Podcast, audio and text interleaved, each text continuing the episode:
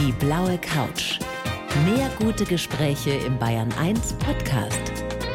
Und hier ist Thorsten Otto. Herzlich willkommen, Caroline Kebekus hier auf der blauen Couch. Ich freue mich. Hallo. Caroline, ich habe gelesen, ich glaube, die Kollegen von 1 Live haben es gesagt, Ja. ähm, der FC Bayern der deutschen Comedy. Oh. Ja? ist es so? Bist du, seist du. Das, ja, äh, ja, okay. Also wenn Kompliment? man jetzt. Ja, das klingt ja erstmal nach Erfolg und so, ne? Dann nehme ich das mal mit. Ja. Und ähm, der FC Bayern war ja nach dieser Niederlage gegen Hoffenheim auf der Wiesen, also auf dem Oktoberfest. Du bist jetzt ja auch ein paar Tage in München Mhm. Ja. äh, gewesen schon. Ähm, Warst du auf der Wiesen? Warst du auf dem Oktoberfest? Ich war nicht, meine Crew war aber. Die habe ich auch noch nicht gesehen seitdem. Ähm, ich bin sehr, ich höre aber Gerüchte. Ich, wir haben ja eine gemeinsame WhatsApp-Gruppe, da ist das eine oder andere Video von gestern Nacht aufgetaucht. Ich war vor zwei Jahren, als wir im Zirkus Krone gespielt haben, da haben wir auch zwei oder drei Shows hintereinander gehabt. Da waren wir auch eingeladen beim Oktoberfest. Ich bin dann, damit wir es noch schaffen, nach der Show dahin, bin ich dann zu meiner zweiten Hälfte im Dirndl auf die Bühne gegangen. Und ich hatte unterschätzt, wie emotional das für die Leute war. Also das war Absolut. total, die haben das so abgefeiert, das war ganz süß. Wenn du dich ranschleimen willst hier bei uns in Bayern, speziell natürlich in München, dann im Dirndl zur Ja, Oktoberfestzeit. das war gar nicht so einschleimend gemeint, sondern tatsächlich, ich hätte sonst keine Zeit gehabt, mich umzuziehen, weil wir direkt von der Bühne dann in das Zelt gegangen sind. Und ich weiß noch, ich meine, ich komme aus Köln, ich bin Karnevalistin, ich bin, äh, sagen wir mal, Zelte und Alkohol und Musik gewohnt. Du kannst feiern. Ja, absolut. Und dann kamen wir dahin und es ist ja so, wenn man dann so äh, kalt, sagen wir mal, in so ein Zelt kommt, wo alle anderen schon seit Stunden sind, dann ist das erstmal ein bisschen schwierig, sich zu integrieren. Und dann weiß ich noch, dass ich gedacht habe, ah Mann, dieses Bier, das ist ganz schön schwer, weil wir standen im Flur, bis unser Tisch fertig war und jeder hatte so eine Maß in der Hand und ich dachte, mein Gott, ist das schwer, das Ding, das muss ich ja mit beiden Händen festhalten. Du musst es schneller trinken, dann ist es Richtig. nicht mehr so schwer. Und das ist mir dann aufgefallen. Je schneller ich trinke, desto leichter wird das Ding zu halten. Und ja, mehr möchte ich eigentlich über diesen Abend nicht sagen. Aber es war ein lustiger Abend.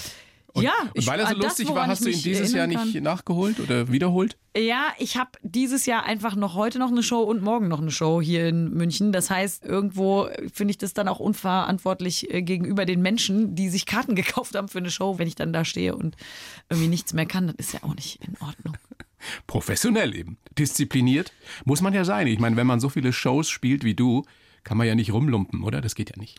Naja, sagen wir mal, früher ging das schon. Da konnte ich mir das schon erlauben, den einen oder anderen Abend mal äh, wegzugehen. Aber leider muss ich doch zugeben, je älter man wird, desto schwieriger äh, wird es. Vielleicht, ich weiß nicht, ob es am, am Alter liegt oder einfach auch daran, dass ich sehr viel mehr Shows spiele als früher.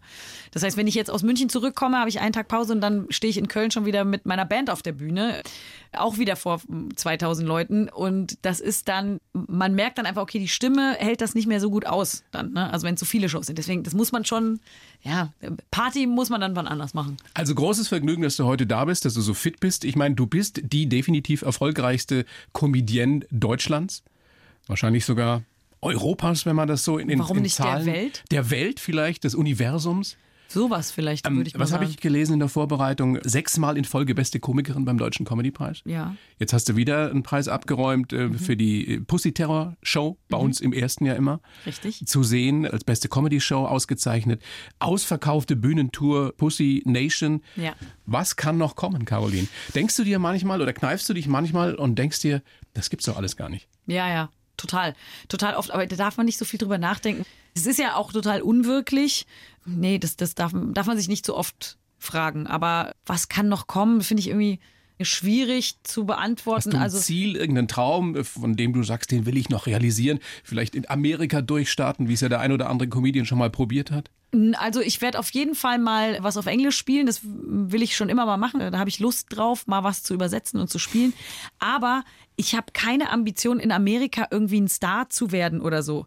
Weil Amerika ist riesengroß. Wenn man da auf Tour geht, da spielt man in kleinen Hunderter-Locations. Und zwar, wenn man sich überlegt, wie groß da allein ein Staat ist. Und wie weit du da fahren musst und wie viel, also ich kenne die Geschichten von den amerikanischen Comedians, wie die, was das für eine Ochsentour ist da. Und die spielen zum ich ja- Teil in noch kleineren Clubs. Ja, Gerade in New natürlich. York, da sind dann irgendwie 20, 30 Leute Klar, drin oder so. das Und ist da kennst du die Namen aber von diesen Ja, ja. Comedians, weil es Stars sind. eigentlich. Richtig. Also das ist nicht was, was ich jetzt anstrebe, weil ich finde, ich bin total dankbar, dass ich in Deutschland diesen Erfolg habe. Und ich spiele auch in der Schweiz, in Österreich, in Luxemburg. Also das ist ja schon viel. Und auf Englisch würde ich es gerne mal machen, weil mich einfach interessieren würde, wie das da funktioniert.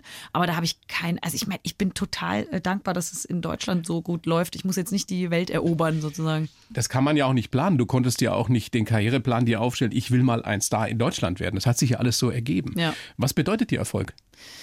Der Erfolg auf der Bühne bedeutet für mich absolute Freiheit. Also ich kann machen, was ich will auf der Bühne. Ich habe das Glück, dass das den Leuten gefällt. Also ich habe nie das Gefühl, ich muss noch eine Nummer da und dazu schreiben, damit das den Leuten gefällt, weil das gerade Thema ist, sondern ich mache immer nur das, was mich selber interessiert, was mich bewegt und ich habe irgendwie das Glück, dass das zusammenpasst mit dem, was die Leute gerne hören wollen oder so. Wird man irgendwann erfolgsmüde? Also beziehungsweise was motiviert dich jetzt noch? Noch eine größere Halle, noch mehr Menschen erreichen?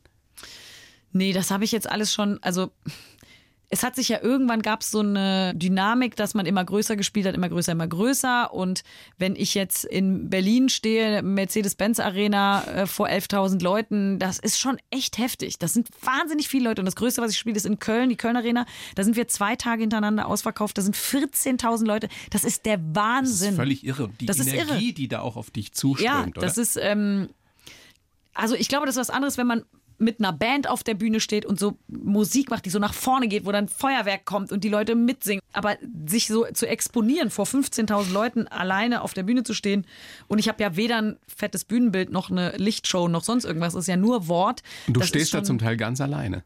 Immer ganz alleine. Gibt es Momente, in denen dich, ich will nicht sagen, eine, eine Panik ergreift, aber wo du denkst, was, was tue ich hier oben überhaupt? Nee, nee, nicht was tue ich hier. Es gibt natürlich Momente, wo man denkt, ist das krass, dass ich jetzt hier vor 15 Leuten stehe. Ich habe zum Beispiel. Vor als ich- 15.000. Vor fün- 15.000, Entschuldigung. ähm, aber die Situation, dass ich auf der Bühne stehe, dass ich die Situation irgendwie im Griff halten muss, die kenne ich und das ist so meine Heimat. Da kann mir keiner was erzählen. Ich bin da ja auch in einer totalen Machtposition. Ne? Du, ich stehe ja da oben. Die Leute haben ja kein Mikro. Ich habe das Mikro. Hast du noch nie einen Blackout gehabt? Doch, aber Das macht ja vielen Angst. Vielen Künstlern, auch sehr erfahrenen Künstlern. Ja, aber so ein richtiges Blackout, wo, wo du gar nicht mehr weißt, was du sagen sollst, ist schwierig. Und manchmal passiert es mir aber auch, wenn ich lange nicht gespielt habe, dann passiert mir auch, wo bin ich? Was, oder ich habe irgendwie kurz was improvisiert, wo ich dann gar nicht mehr genau weiß, wa- ah ja, witzig, witzig, ich gehe gerade mit den Leuten irgendwie eine, einen Weg lang, der nicht geplant war. Aber wohin muss ich nochmal zurück? Ich weiß jetzt gerade gar nicht. Und dann kann man das auch ja kurz sagen. Ich weiß gerade gar nicht, wo ich bin. Also du gehst da entspannt mit um, falls sowas mal passieren sollte. Ja. Es ist jetzt 20 Jahre her, dass das alles losging bei dir. Mhm. Damals bei der Produktionsfirma von RTL Freitagnacht News. Ja. Mhm. Wahnsinn. Wenn du an damals zurückdenkst, das war ja nur ein Praktikum. Ja. Und dann durftest du auf einmal was machen. Ja, das war nicht nur ein Praktikum für mich. Ne? Für mich war das schon wie eine Ausbildung. Also ich war vier Jahre bei der Firma, bei Typhoon damals. Und Hugo Egon Balder war der Executive Producer von der Sendung. Und der hat mich damals dann auch so ein bisschen und auch der Redaktionsleiter damals, Christoph Wittig, der arbeitet jetzt beim WDR.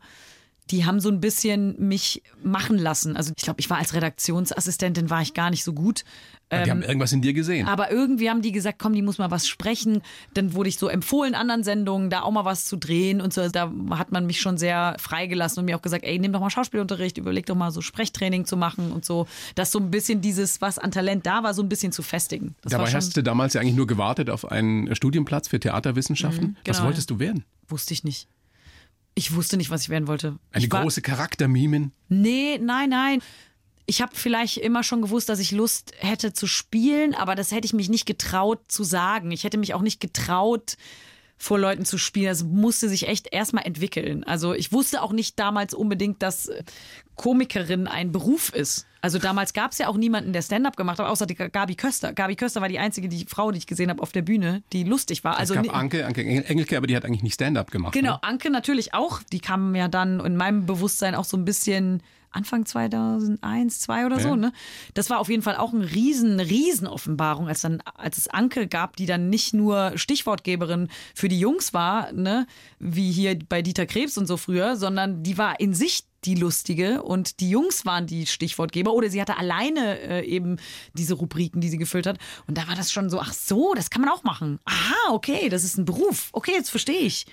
Und dann habe ich gedacht, okay, das kann man machen, aber ich brauchte echt eine lange Zeit, um auch die Sachen zu lernen. Ein Jahr war ich Praktikantin, dann zwei Jahre Redaktionsassistentin, ein Jahr noch Redakteurin und habe so ein Archiv da aufgebaut und war im Schnitt und äh, bin zum Sender gefahren, habe die Bänder da abgegeben, habe Sachen vertont, äh, Trailer geschnitten und so. Also das war schon eine Ausbildung. Ich weiß halt schon, was passiert, was am Set passiert.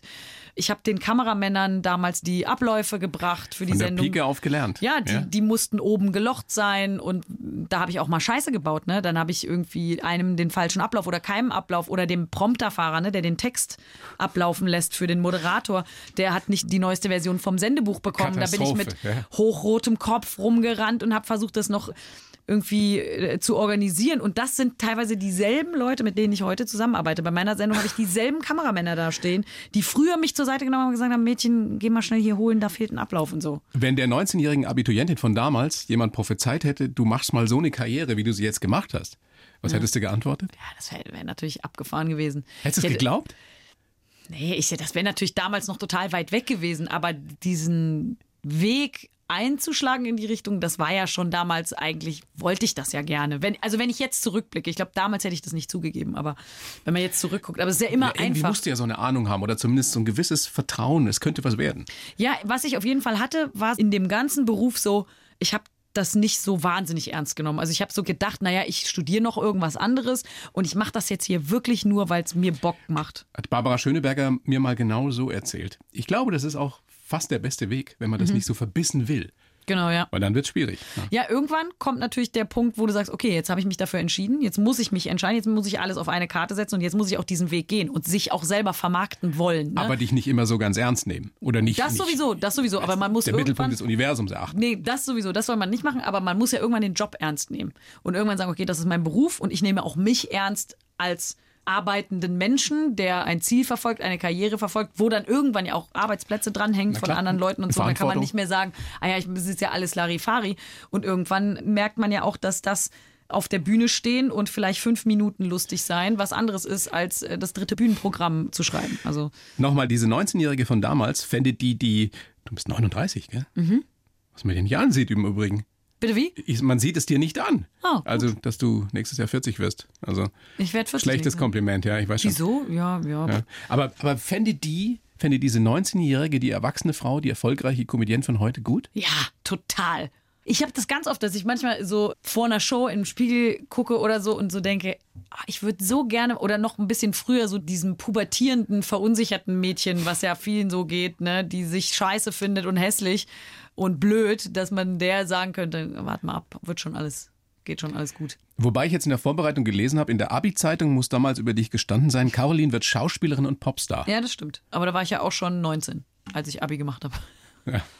Aber es war schon erkennbar. Also du warst schon immer in gewisser Weise eine Rampensau. Ja, das schon. Also ich war schon total, ich war totaler Klassenclown und bei mir haben immer die Partys geendet in der Küche, wo ich dann stand und Geschichten erzählt habe. Das war typisch. Das ist heute irgendwie nicht mehr so, weil ich äh, bin ganz froh, wenn ich mal auf einer Party so in der Ecke sitzen kann, mich ruhig unterhalten kann. muss- Kommt es vor? Ist es schwierig inzwischen für dich, irgendwo Was? mal in Ruhe in der Ecke zu sitzen? Weil, Äh, weil nee, dann doch wieder jeder was von dir will? Also nee, wenn ich jetzt bei Freunden bin auf Ja. Partys, dann nicht natürlich. Ja, man vermeidet es schon, dass man jetzt irgendwo ist, wo jeder was von einem will und man so in den Mittelpunkt gestellt wird. Also ich genieße das dann schon, wenn ich mit meinen Eltern Fußball gucke, bei den Freunden von meinen Eltern, die ich alle schon kenne, seit ich auf der Welt bin. Und da ist man dann halt jetzt nicht die Prominente, sondern da ist man die Kleine vom Helmut und dann muss man halt äh, das Bier holen und so. Also das ist jetzt nicht. Die Kleine vom Helmut. Jetzt bist du als Kleine vom Helmut, bist du heute jemand, der dreimal nacheinander den Zirkus Krone in München ausverkauft. Mhm. Was Wahnsinn ist, was wirklich nur sehr, sehr wenige schaffen. Großes Kompliment dafür. Wir wollen uns mal einen, einen kleinen Ausschnitt von Pussy Nation anhören, damit wir uns so ein bisschen reinversetzen können, was da auf der Bühne passiert. Ja, das ganze Programm ist voll sexuell. Und dann bei MeToo will jemand mitreden. Ja, MeToo, bla bla bla. Und dann schreibt die, dann redet die selber die ganze Zeit über Sex, nur Sex, Sex, Sex. Da musst du dich nicht wundern. So, ich lach mich immer tot. Da denke ich mal, da hat jemand die Debatte aber richtig gut verstanden.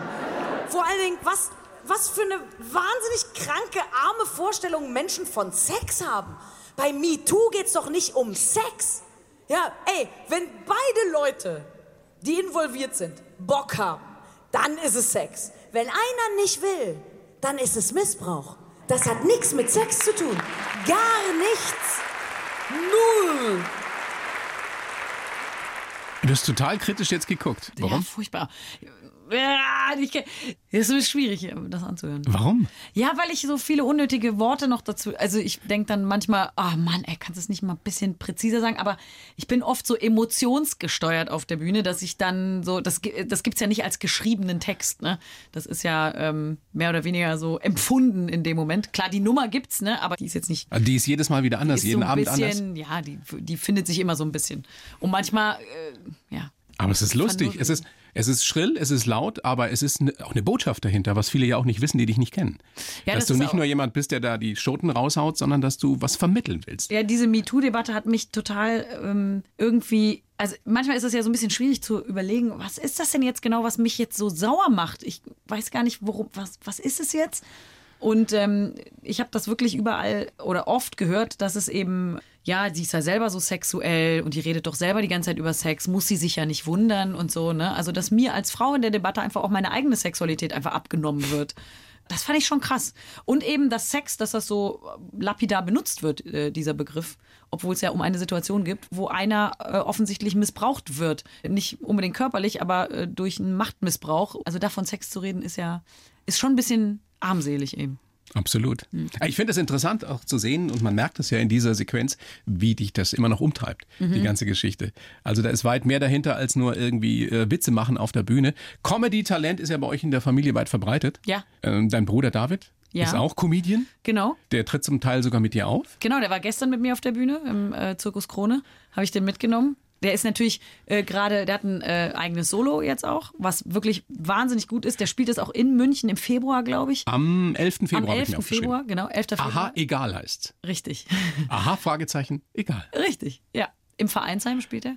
Und da ist jetzt natürlich noch nicht der äh, Zuschauerdruck hinter wie bei mir, ne? Und ich weiß aber selber von meinen Anfängen, wie geil das ist, wenn man dann mal vor vielen Leuten spielen kann. Und dann habe ich immer gesagt, ich nehme dich mal mit, wenn du mal so weit bist und fertig bist und sagst, ich bin jetzt äh, so weit, dass ich mit dir mitkommen kann und auch als dein Bruder mich outen kann. Der hat ja lange unter einem alten, äh, falschen Namen, hat ja acht Jahre unter einem falschen Namen auf der Bühne gestanden. Weil er sich nicht damit belasten wollte oder nicht Ja, verglichen weil- werden wollte. Genau, der wollte einfach alleine das machen. Und das fand, kann ich auch verstehen. Du bist die große Schwester, vier Jahre älter. Ja. Wie sehr musste er unter dir leiden in der Kindheit?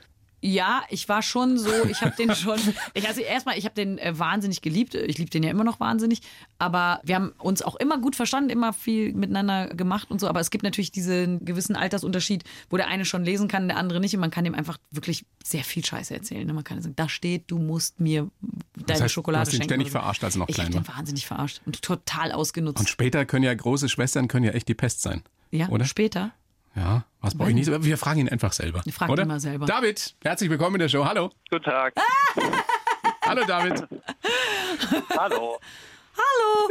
David, Bist lass du uns. schon zu Hause? Ich bin am Hauptbahnhof. Ah, geil. Sehr schön. Hauptbahnhof Köln. Ja lustig. Richtig. David, lass uns doch mal ein bisschen dran teilhaben. Wie war das denn damals mit der großen Schwester Caroline so, als sie dann in der Pubertät war und du wahrscheinlich nur genervt hast? Oder was anders?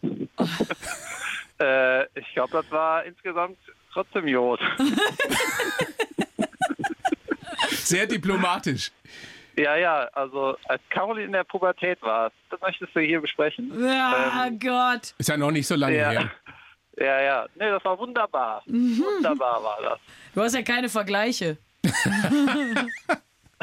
nee, ich kann das ja nur erahnen. Wir, wir haben aber nie äh, wirklich uns so richtig bekriegt. Wir haben ja auch mal gekämpft, aber dann war das immer mit Ansage. Ne? Dann haben wir gesagt, so, wir machen jetzt ein Kämpfchen. Ja, das wolltest du irgendwann nicht mehr, ne? Warum nicht eigentlich? Irgendwann gab, war der Moment, da wolltest du das nicht mehr. Ja, ach. Ja, weil äh, ich kann dir ja sagen, als du größer warst als ich und ich verloren habe. Ja, ja. Kämpfen war nur geil, Ja. wenn ich gewonnen habe. Aber wir haben immer gesagt, wir damit. kämpfen mit Schmerzen, aber ohne Blut. Das war einfach. Ja, stimmt. Du. Jetzt erinnerst du dich wieder, David. War denn Caroline, wenn du schon über, über die dunklen Seiten eurer gemeinsamen Kindheit nichts erzählen willst, war denn Caroline ähm, relativ schnell für dich auch ein Vorbild? Weil sie eben so, so wortgewandt war, schon immer und eloquent und witzig? Eloquent, äh, das wäre mir neu. äh, ja, ja klar, natürlich. Also klar, großes Vorbild und das eine große Ding, was ich mir so abgeguckt habe, war halt irgendwie Ruhe zu haben in dem, was man macht. Also so die Dinge für sich fertig machen und sich nicht so von anderen Leuten irgendwie unter Druck setzen lassen. Das ist so das größte Ding, was ich mir eigentlich abgeguckt habe, weil an dem muss man ja selber irgendwie dahinter stehen und lieber länger selber dran arbeiten, als irgendwie auf Leute hören und die dann irgendwie schon wissen, was man selber sagen möchte. Also, ja. Ja, ja gut. Das hast du dir aber wirklich So was, schlau bin ich. was Wichtiges abgeguckt von der Schwester, von der großen Schwester. Konntest du immer über sie lachen? Also fandest du sie schon immer witzig? Ja, ich habe da schon ein gewisses Talent erkannt. Es gibt aber auch Themen, ne, da muss man sagen, wenn ich dem David dann sage, ey, ich will da darüber eine Nummer machen, gibt es schon Momente, wo der sagt, hä? Wozu? Nee, verstehe ich nicht. Oder ist irgendwie. Aber andersrum gibt es auch. Also es ist jetzt nicht so, dass wir alle immer über alles lachen. Aber wir haben trotzdem irgendwie grundsätzlich, glaube ich, ein selbes Verständnis von Humor. Wie war Ja, das jetzt? Wie war das jetzt für dich, mit ihr gemeinsam da auf der Bühne zu stehen, im Zirkus Krone, vor großem Publikum? Ja, das ist immer super. Ich werde ja da quasi schon von Leuten in Empfang genommen, die freuen sich ja, dass sie mich sehen. Das kenne ich ja gar nicht so oft. Weil ich kriege da so ein Intro. Die Caroline nimmt die Leute so mit, die freuen sich einfach, wenn die mich mal sehen. Und das ist immer, immer super. Und das färbt dann natürlich auch auf dich ab. Jetzt, jetzt kennen wir die, die Caroline ja nur aus dem Fernsehen und ich kenne sie jetzt eine halbe Stunde von unserem Gespräch hier. Die wirkt immer so, so locker und so entspannt. Wann ist sie denn mal gestresst? Ähm, eigentlich selten, weil neben dem Ding mit der Ruhe, was ich mir abgeguckt habe, habe ich auch jetzt verstanden, dass Caroline weiß ziemlich genau, was sie kann und wie lange sie dafür braucht. Und sie macht zwar viele Projekte, aber alle sind so geplant, dass die alle gut werden. Deswegen ist es nicht so wirklich gestresst. Sie weiß, was sie kann und wie lange sie dafür braucht. Also so ultra, ultra Stress gibt es irgendwie nicht. Ich glaube, wenn du mal krank ist und so Zeit verliert, dann vielleicht, aber eigentlich ist alles ziemlich ausgeglichen. Ich erfahre hier Sachen über mich. Du hast ihn gut bezahlt. Äh, Ich kann leider kein, äh, mir fällt kein Bashing ein. Nein, nein, nein, nein, das sollst du ja auch gar nicht. Das sollst du ja auch gar nicht, wenn es keinen Anlass dazu gibt. Ich weiß, ihr beide seid, seid große 1. FC Köln-Fans. Ja. Du bist, glaube ich, noch der größere David, oder? Ja, ich bin zumindest vom Fach. Ja. Und Caroline hat keine Ahnung, oder doch? Ja, Weniger. Caroline doch bisschen weniger, aber doch klar, wir sind, glaube ich, beide Fans. Geil, wie wir das so sagen. Ja, ja, ja, wir sind. Ja, es gibt, es gibt Ja, schwierige Zeiten, ne? Also, Ja, nun. Der fucking. Alltag ist das. Das ist ja, selten anders beim 1. FC Köln. Ja. Stell dir vor, das Ja, wäre aber- das wär, das wär ja auch ich erinnere mich, diese Saison habe ich gesagt, ey, der FC Köln hat so gut eingekauft. Endlich haben die so gekauft, wie die Journalisten es verlangt haben. Und es ist einfach ein mega Kader. Und meine ganzen Kumpels, die nicht aus Köln kommen, die sagen mir immer, das sagst du jedes Jahr. Jedes verdammte Jahr sagst du, der Kader ist überragend. Und jedes Mal wird man irgendwie ab Spieltag 12 so halb enttäuscht. Aber die Sympathie geht trotzdem nicht flöten. Aber ich weiß nicht warum. Nein, wenn man wahrer Fan ist. David, wie ist, wie ist Caroline beim 1. FC Köln, wenn ihr mal zusammen im Stadion seid? äh, sie ist natürlich jetzt Herzblut dabei. Flippst du richtig aus?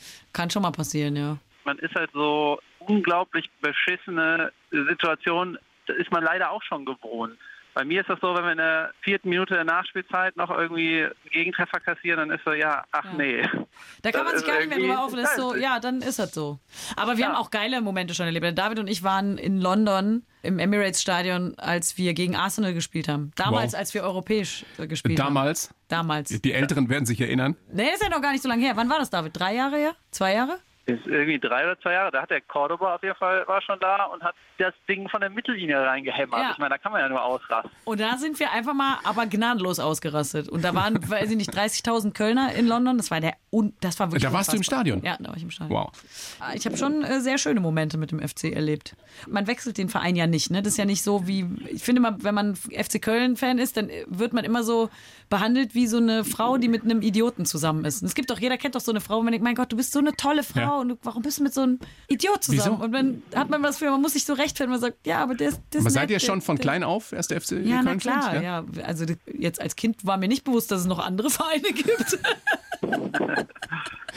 Ja, ja nun. Ich dachte auch, das wird so der per ein, Geburt der ein oder andere würde zugeteilt. mir, würde mir schon noch einfallen. Also so für den FC Bayern mal zu sein, das, das käme nicht in Frage, David. Ach, das ist viel zu langweilig. Ja, ja, finde ich auch. Naja, Wenn ich höre, der FC Bayern ist in der Krise, ne, da, da muss ich aber mal richtig laut lachen immer. Also, da gibt es eine Krise. Die haben nicht alles, wir haben nicht das Triple geholt. Jetzt ist Krise. Nur kein. Neid, nur kein Das Neid. ist kein Neid. Das ist einfach nur ein, äh, das ist einfach nur eine Empfehlung, äh, doch mal schön zu finden. Ja, weißt du, was das Schlimme ist ja, wenn man quasi in Köln gegen Bayern spielt, dann sitzen neben einem die Bayern-Fans, aber das sind ja halt die Bayern-Fans aus Köln. Sitzt dann quasi neben einem Kölner, der dann für die Bayern ist. Das ist halt mega bescheuert. Ich kenne einen, einen echten Münchner, der Köln-Fan ist. Das ist mein Freund. Es ist ein seltenes Exemplar mit großer Wahrscheinlichkeit, aber es Aus gibt ihn. freien Stücken Ja, der ist zugezogen. Also echt Aha. noch. ist aber seit vielen Jahren in München. überzeugt. Okay. David, was kann man mit Caroline am besten und was kann man mit ihr überhaupt nicht? Hm, Ja, Fußball spielen geht gar nicht. Ja, das ist eine das- Katastrophe. Ja, einmal haben wir zusammen Fußball gespielt. Ich Ja, sollte ins Tor gehen. Ich hatte einen Rock an. Da Ja, ich schreit er mich keine an. Schuhe. Der schreit er mich an. Du musst auch mal aus dem Strafraum raus. Muss mal nach vorne gehen. Ich hatte einen Rock an und keine Schuhe. Ja, Ja. das war richtig schlecht. Ja, das ist schlecht. Okay, Fußball spielen kann man mit mir Also nicht. Fußball spielen geht nicht. Was, Alle was, Ballsportarten gehen mit mir nicht übrigens. was geht super mit ihr, David? Ähm, na, gefühlt alles andere. Urlaub machen geht super. Ja. Urlaub machen ist wunderbar. Ja. Weil? Ja, weil äh, sie alles im Griff hat und man muss sich um nichts kümmern. Ja, das mache ich aber gerne. Ich fahre gerne mit meinem Bruder im Urlaub. Bist du die Cheforganisatorin? Ja, dann? ich mag das. Alles wird geplant. Nee, nicht alles, aber so die grundlegenden Sachen. Das finde ich schon gut. ja, ich sitze dann am Rücksitz mit einer Dose Bier in der Hand und Caroline macht den Rest. Ja, so ungefähr. Du trägst die Verantwortung. David, dann bedanke ich mich sehr bei dir für deine Zeit. Wunderbar da am Kölner Bahnhof, ne? Wunderschön, ja. Wünsche dir alles Gute, viel Erfolg. Ich sag's gerne nochmal, weil ich habe es mir ja aufgeschrieben. Du bist am 11. Februar in München Im Vereinsheim. im Vereinsheim. Richtig. Richtig. Yes. Gehen wir alle hin Dann und äh, Super. Platzt es aus allen Nähten. Sehr gut. alles klar, dann euch noch ein gutes Gespräch. Ja, Dankeschön. danke. Ciao. Bis dann. Servus. David. Lustig. Ist ja schon so eine Sache mit einem kleinen Bruder, der dann so in die Fußstapfen tritt, oder? Gibt's in irgendeiner Weise ein, ein, ein Konkurrenzdenken? Nee, Gar nicht. nee, gar nicht. Erstmal ist das ganz anders, was er macht auf der Bühne. Also das kann man echt nicht äh, vergleichen. Der ist so ganz ruhig und macht sich so andere Gedanken. Also dieses, was ja lustig ist bei Comedians, dass man so sein auf so Alltagssituationen vielleicht mal so einen anderen Blickwinkel hat. Perspektive wechselt. Ja. Genau, und dann so in Gedankenspiralen äh, sich dann entfernt. Das ist bei dem schon, geht schon natürlich in eine ganz andere Richtung. Das ist sehr, sehr lustig. Der erzählt auch sehr viele Sachen über unsere Eltern, die, wo ich gesagt habe, oh Gott, nee, das kann ich nicht erzählen, aber er erzählt's. Also da, in der äh, Hinsicht ist er noch eine Spur krasser als ich. ja, schmerzfreier? Ja, ich glaube schon. Der wirkt gar nicht so, ne? Also ist ein ganz ruhiger. Ja, ja, total. Also das wirklich von der Art und Weise ist es wirklich sehr lustig. Aber der hat das, da wo ich 20 Worte unterbringe, bringt er eins unter. Und hat das dann aber sehr, sehr schön alles auf den Punkt. Und das ist total angenehm, finde ich, bei dem im Programm zu sein. Das ist wirklich, also man kann es echt nur empfehlen.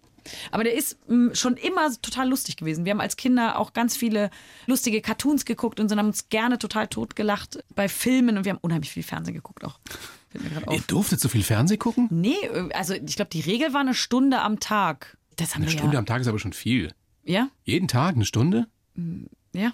Ist das die? Ich, Das wird meine Tochter, ich habe eben eine 15-jährige Tochter, die wird jetzt wieder sagen, Papi, schau, schau, aus der ist auch was geworden. die darf doch länger als eine Stunde Fernsehen gucken, oder? Aber Fernsehen Die guckt gucken man ja nicht heute fern, die nicht. gucken ja nicht fern. Ja, ja, eben. Die Na, wir mussten halt ja früher, gab es diese Cartoons, diese lustigen.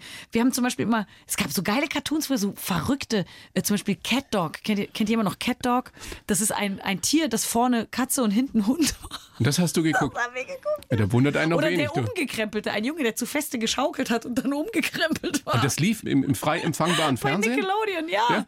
Wirklich, der hatte seine Haut war nach außen gedreht und der hatte sein Popoloch oben auf dem Kopf und da kamen die Haare raus. Ich schwör's euch. Der umgekrempelte. Kennt das jemand? Frage in die Regie. Katrin, meine fantastische Redakteurin. Ich google das Das gleich. findest du doch gerade. Nein, das hieß Der, der, der umgedrehte? doch Inside Out Boy. Ja, google das Auf- bitte mal. Auf, Während ich dir, während ich dir jetzt den Lebenslauf rüberreiche, den ich für dich geschrieben habe, google ich den umgekrempelten. googelst du den umgekrempelten. Hier.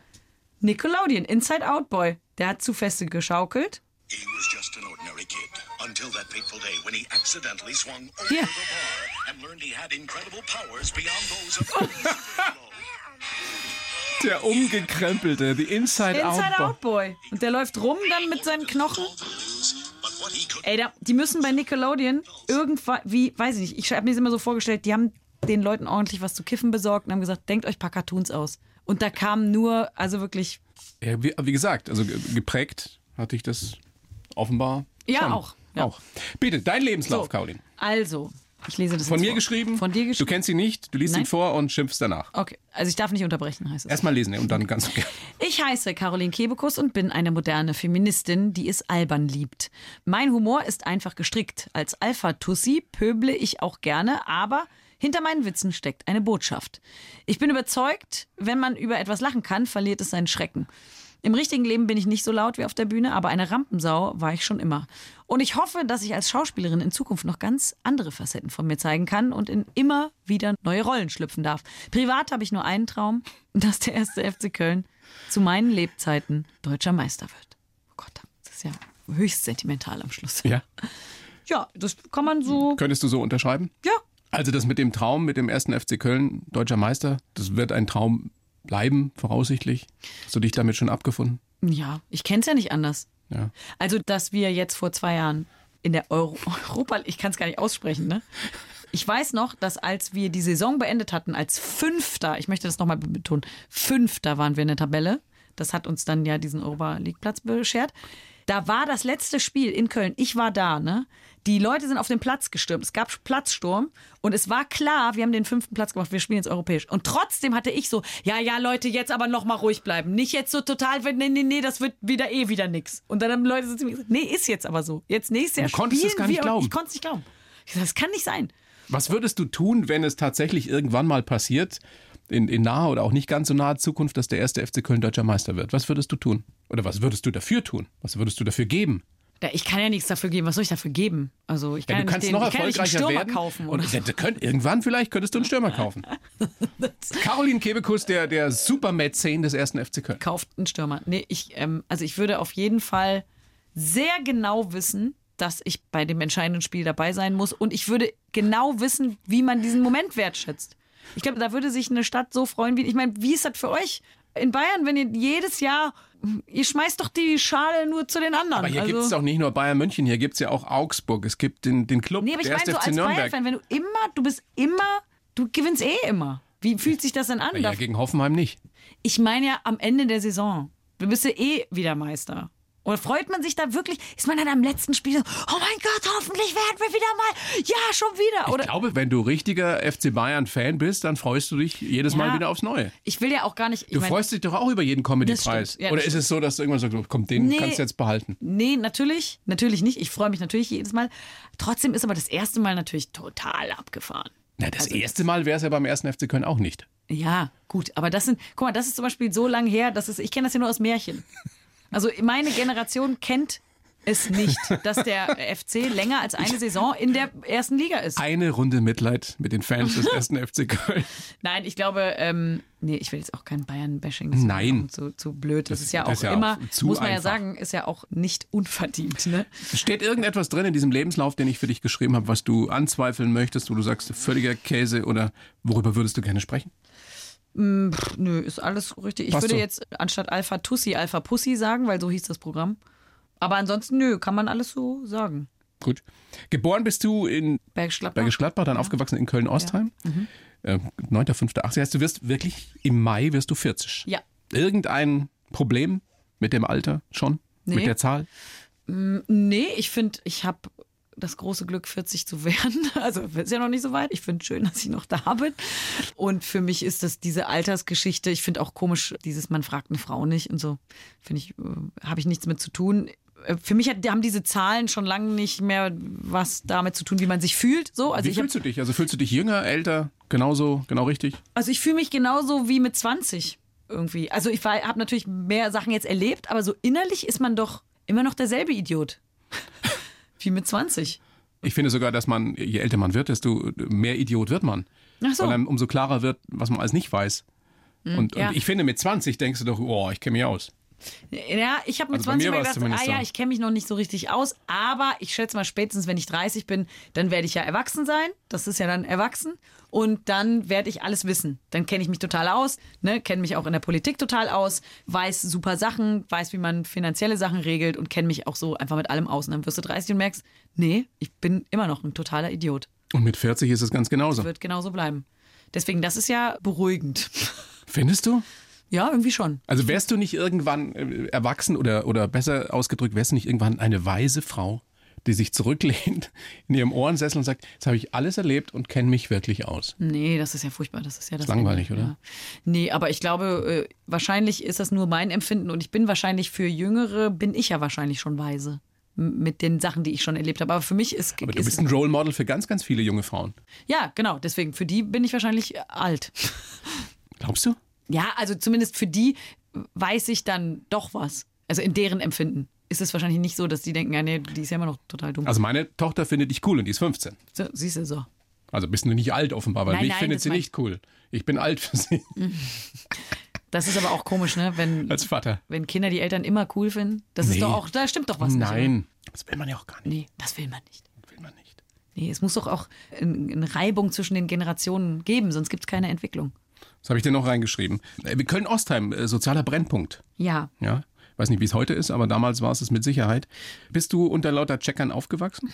Ja, schon. Also äh, damals, weiß ich noch, gab es eine ziemlich hohe Kriminalitätsrate bei uns. Im, wir haben so eine Straße, da sind, oder so, eine, so ein Viertel, da sind die ganzen Sozialwohnungen und da ist, ja, da leben 120 verschiedene Kulturen auf einem Fleck. Natürlich gibt es viele Spannungen.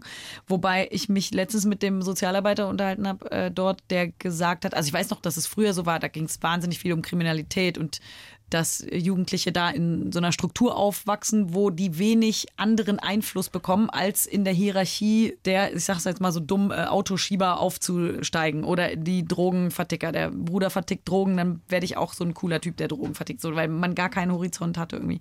Und da ging es dann sehr darum, diese Kriminalität zu verhindern, die zu bekämpfen. Und mittlerweile geht's aber eher darum, und das fand ich auch erschreckend, um die Kinderarmut. Also der hat gesagt, dass es eigentlich mittlerweile viel mehr darum geht, bei so Treffen, wo eigentlich Kicker gespielt werden soll, dass die Kinder fragen, gibt's auch was zu essen? Ja. Ganz viele dann- Kinder, die ohne Frühstück in die Schule kommen. Genau. Oder in den Kindergarten. Ja. Und das meiste, was die jetzt machen, ist gar nicht jetzt überlegen, wie kriegen wir, was machen wir mit den Kindern, damit die nicht kriminell werden. Das ist gar nicht mehr so das Problem, sondern wir müssen einfach immer genug Nudeln da haben. Krasse Entwicklung, oder? Im Jahr 2019 in einem der reichsten Länder der Erde. Stimmt es, dass du damals auch so eine Zeit lang so checkermäßig geredet hast? Also mit Verben weglassen und so? Naja, es war zumindest äh, so, hat man sich Gehör verschafft, sag ich mal. Also es war schon, ja, das war schon so eine Sprache der etwas Älteren, ne, wo man dann so sich so ein bisschen was abgeguckt hat. Wie fanden es deine Eltern? Ich meine, dein Vater war Banker. Ich habe doch nicht mit meinem Vater so geredet. Ich bin ja, Der also wusste so, das nicht? Quatsch, nein. Meinem Vater habe ich normal geredet. Das war meine Straßensprache. Und zu Hause dann die wohlerzogene Tochter. Natürlich, Klavierunterricht, Ballettunterricht, klar. Dein Vater, großer Freddie Mercury-Fan, Ja. der auch so einen Schnäuzer hatte zumindest. Mhm. Und es gibt eine Geschichte, von der ich gehört habe, dass du lange dachtest, ja. dass die beiden sich wirklich kennen. Dein Vater Ja, und ich- Freddie Mercury. Mhm. Ja, weil als Kind kannst du ja nicht so richtig abstrahieren, das ist ein Star, der ist prominent Ja. und es wird dauernd über den egal, geredet und ähm, es gibt Fotos von dem und der sieht eigentlich irgendwie auch so aus wie die Freunde von meinem Vater, weil die haben alle so einen Schnäuzer. Mein Vater war ja nicht der Einzige. Und dann habe ich immer gedacht, dass sich alle mit Schnurrbart kennen. Also es sind alles Kumpels. Und wenn mein Vater dann am Wochenende gesagt hat, ich gehe zum Günther Laminat verlegen, dann dachte ich immer, da ist Freddie Mercury auch dabei und bringt halt einen Nudelsalat mit, weil alle zusammen. Also irgendwie dachte ich das so. Ja. Und damals, geht die Legende, bist auch schon aufgetreten? Hast zum Papa gesagt, Papa, film mal, ich muss tanzen So, oder ich will tanzen. Gott, Ja, furchtbar. Das ist wirklich Folter mir. Das Rampensau gehen. Ganz schlimm, wirklich. Mein Vater will filmen und ich bin nicht so ein nettes Kind, das sagt, nein, Papa, film mich nicht, sondern ich mach film mich und jetzt mache ich das, danach kommt das und dann das und dann tanze ich was, danach sage ich ein Gedicht auf. Der Nikolaus konnte ja nicht gehen bei uns. Ich hatte ja 20 Gedichte. Furchtbar. Aber wenn man deinen Vater fragen würde, würde er wahrscheinlich sagen, damals war es schon erkennbar oder zumindest äh, absehbar, was aus dir mal werden würde, könnte. Naja, es war jetzt qualitativ nicht so ganz hochwertig, Ja, würde ich sagen. Aber ich habe ja auch gerne Witze 30 Jahre erzählt. dazwischen. Ich habe sehr gerne Witze erzählt und zwar ähm, habe ich dann manchmal die Pointe verkackt und wenn ich dann gemerkt habe, die Leute lachen nicht, habe ich einfach den Witz weitererzählt. Also so getan, als wäre das noch nicht die Pointe gewesen. Echt? ja, ja, wenn der Witz irgendwie und Fritzchen fällt aus dem Fenster und hat keiner gelacht, habe ich gesagt, und dann geht ein Fritzchen wieder hoch und klettert eine Treppe hoch und trifft einen Müller und So nach dem sagt, Motto, einen habe ich noch. Ja, dann ging das war es einfach endlos. Ja, manche Comedians äh, bestreiten ihr Lebensunterhalt so. Bis heute. Dieser Satz, ähm, wenn man über etwas lachen kann, verliert es seinen Schrecken. Glaubst du da wirklich dran? Ja, ich glaube schon. Ich glaube, dass das auch hilft, Dinge einfacher zu verstehen. Zusammenhänge, die absurd sind, noch absurder dastehen zu lassen. Ich habe schon Nummern geschrieben über sexuelle Belästigung. Ne? Also dieser ganze äh, Nein heißt jetzt Nein, diese ganze Debatte vor drei Jahren. Meine Eröffnungsnummer von Alpha Pussy war darüber. Und haben vorher die Leute gesagt, bist du bescheuert, da kann man doch nicht drüber lachen. Aber kann man. Weil wenn man es dann äh, runterbricht auf das, was es eigentlich ist, nämlich wie absurd die Situation war, dann kann man da schon drüber lachen. Darf man über alles Witze machen, solange der Witz gut genug ist? Ja, ich finde schon. Also, solange es mich auch interessiert. Also, ich gehe ja nicht rum und denke mir, ha, was ist das heikelste Thema, was rumliegt? Und darüber versuche ich jetzt einen Witz zu machen und deswegen muss der. Also, das ist ja Quatsch. Also Pöbeln um des Pöbelns Willens ist nicht deins. Nee, mir geht es ja nur darum, dass wenn mich ein Thema interessiert, dann habe ich ja direkt dann eine Geschichte, warum ich das auf die Bühne bringen will. Warum will ich jetzt darüber reden? Das ist ja jetzt kein äh, Ding, dass ich denke, ja, oh, das Thema ist krass genug. Ist es bei einer Frau was anderes als beim Mann? Also wie krass der Witz ist? Darf eine Frau sogar krassere Witze machen? Oder muss eine Frau vielleicht sogar krassere Witze machen, damit sie gehört wird? Ja, das glaube ich schon. Das ist auf jeden Fall so, dass man dann da eher zuhört. Und ich glaube, bei bestimmten Themen, da kann man als Frau, glaube ich, auch nur die Witze drüber machen. Also es sei denn, weil wir ja in dieser ganzen sexuellen Missbrauchsdebatte oder zumindest äh, bei MeToo ging es ja um sexualisierten Machtmissbrauch und so, ne? Da sind wir ja logischerweise in der Opferrolle. Und daraus den Witz zu generieren, ist natürlich nicht auf Kosten der Opfer, sondern aufgrund der Situation. Und das als Mann da zu machen, also das geht natürlich auch schon. Wenn die Absicht gut ist dahinter, dann ist es natürlich Weil die. Absicht allein ist es nicht, oder? Das ist dann so äh, stets bemüht. Ja, man braucht halt einfach ein fantastisches Talent noch dazu. Das ist nicht so einfach. Das kann man alles nicht lernen. Das wollte ich dich sowieso noch fragen. Also kannst du das oder hast du das für dich schon mal ganz ehrlich beantwortet, warum du die erfolgreichste bist? Kann man das in einem Satz sagen? Weiß ich nicht. Ja, ich glaube, dass da viel zusammenkommt.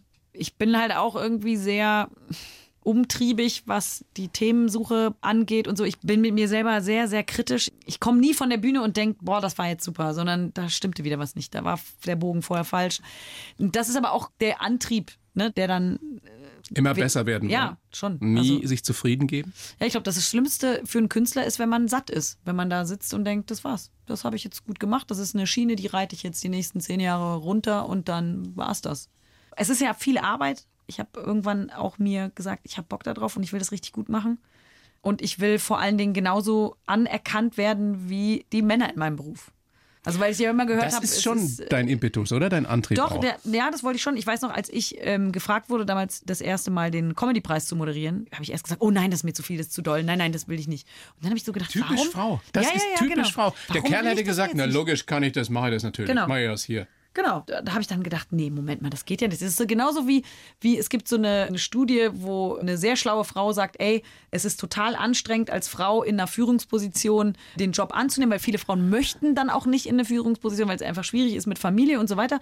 Aber wenn es nicht welche machen, dann können nicht die anderen nachrücken und die Situationen verbessern. So, und dann habe ich auch so, ey, ich mache das jetzt und ich mache das jetzt so gut dass alle sagen werden, nicht nur für eine Frau hat sie es gut gemacht, sondern sie hat es auch besser als die Jungs gemacht. Nicht besser als die Jungs, aber weißt du, das meine? noch? Erlebst du das noch, dass jemand zu dir sagt, du warst aber ziemlich lustig für eine Frau? Nee, das traut sich natürlich jetzt mittlerweile keiner mehr zu sagen, aber das ist etwas, was ich mein Leben lang sehr, sehr oft gehört habe.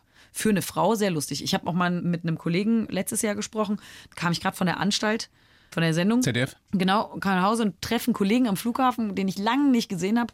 Auch einen Comedy-Kollegen, wir haben zusammen ungefähr angefangen. Und der sagte zu mir, mein Gott, du spielst gerade so Krisenhallen, das ist ja so toll. Und der hat sich wirklich gefreut für mich. Das muss man echt dazu sagen. Der hat sich wirklich gefreut. Meinte, das ist so cool, wir haben es gar nicht mehr gesehen. Und du spielst so große Hallen. Und ich war so typisch Mädel, so, ah, so groß auch nicht. Und nicht so groß wie die anderen und bla bla bla. Und dann ähm, hat er gesagt, Mensch, das ist so cool, dass es da so für dich abging. Und sich so, Dankeschön. Und dann hat er gesagt, ja, da muss man echt sagen, da hast du auch echt Glück gehabt, ne? Und ich war so, hä, was? Ja, also ja, auch, klar.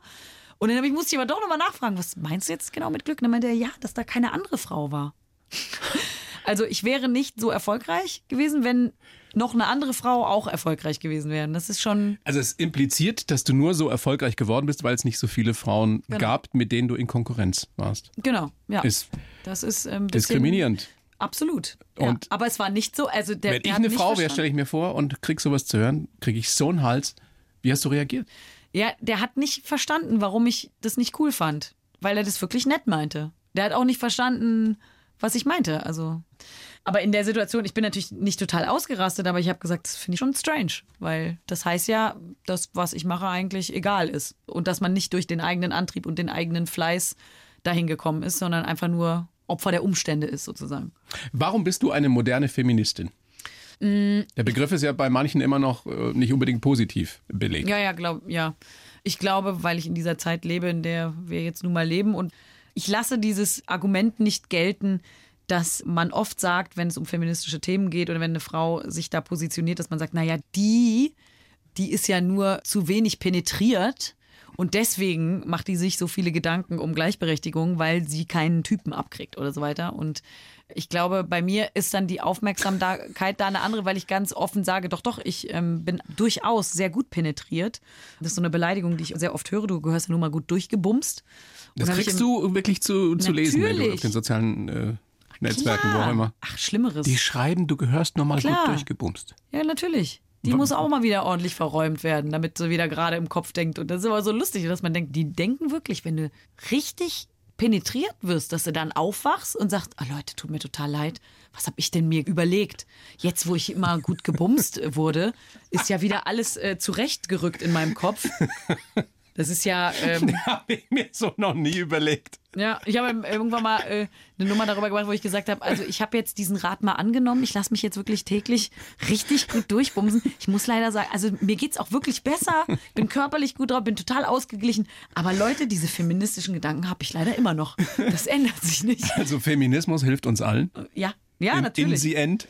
Ja, na klar. Ich meine, das ist doch logisch, dass am Ende alle davon profitieren werden, wenn alle Menschen die gleichen Chancen haben. Und ich glaube, ich kenne so viele Männer, die auch keinen Bock haben, dass die ganze Verantwortung auf denen abgelassen wird und die ihre Kinder auch öfter gerne sehen würden. Und wenn man das dann besser geregelt bekommt, dann ist es doch, profitieren alle davon. Und wenn man das dann noch so humorvoll vermitteln kann, wie du das kannst, vor vielen, vielen Leuten, sei es im Fernsehen, sei es auf der Bühne, ist das natürlich toll. Caroline, bedanke mich sehr bei dir. Danke. Sag gerne nochmal de deine aktuelle Tour, die ist natürlich ausverkauft. Ja, ich aber es glaube- gibt nächstes Jahr Termine. Ja, also im Frühjahr gibt es wieder Termine, da bin 1. ich auch viel in Februar Bayern. Mhm. Nürnberg, 2. Februar Landshut, 26. März Augsburg und am 27. März in Bamberg.